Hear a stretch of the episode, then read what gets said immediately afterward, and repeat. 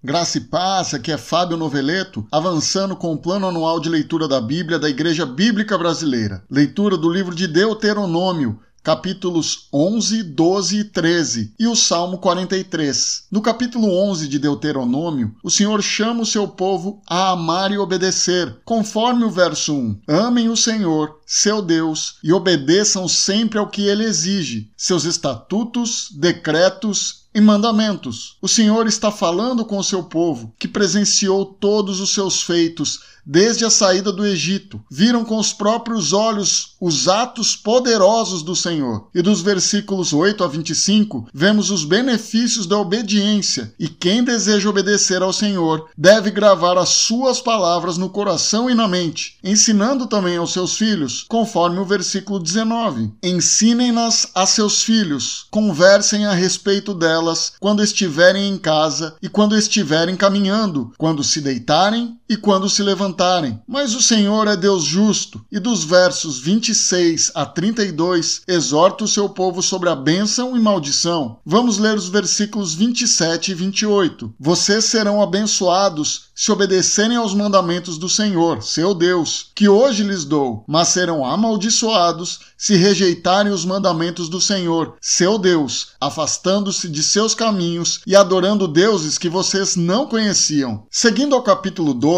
o Senhor continua a instruir o povo sobre os decretos e estatutos que eles deveriam ter o cuidado de cumprir. Dos versos 1 a 14, o lugar da adoração escolhido pelo Senhor. Vejam o versículo 5. Busquem o Senhor, seu Deus, no lugar que ele escolher dentre todas as tribos para habitar e estabelecer seu nome. Me chama a atenção também o primeiro trecho do versículo 12. Alegrem-se ali na presença do Senhor. E com certeza sabemos que estar na presença do Senhor é motivo de grande alegria. Dos versos 15 a 32, as instruções de como comer a carne e as ofertas. No capítulo 13, o Senhor fala contra os falsos profetas e a idolatria e deixa uma forte mensagem ao povo, conforme o verso 5. Os falsos profetas e sonhadores que tentarem desviá-los devem ser executados, pois incentivaram a rebelião contra o Senhor, seu Deus,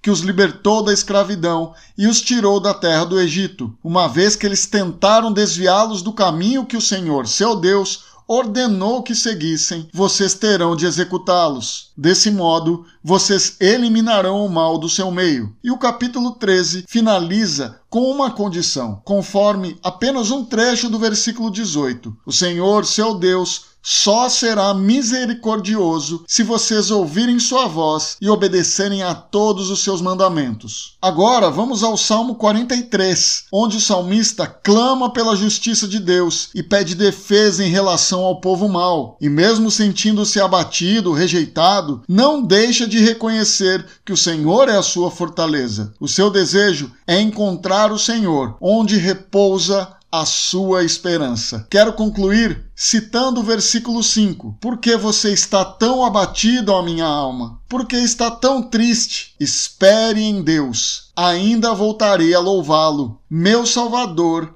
e meu Deus. Estar com o Senhor não significa que haverá ausência de problemas, desânimos e dificuldades, mas a certeza é que nessas oportunidades o Senhor está forjando nossos corações para que Cristo cresça em nossas vidas. Lembrem-se, o Senhor é a nossa fortaleza e é motivo de grande alegria estar na presença do nosso Deus. Vamos orar. Deus e Pai, muito obrigado por mais um dia que o Senhor preparou para cada um de nós, cheio de novas oportunidades. Obrigado por mais um dia podermos refletir na tua palavra, juntamente com meus irmãos que nos acompanham nessa jornada. Que a tua poderosa mão esteja sobre nós, nos protegendo e nos guardando. Em nome de Jesus. Amém. Tenha uma excelente quarta-feira.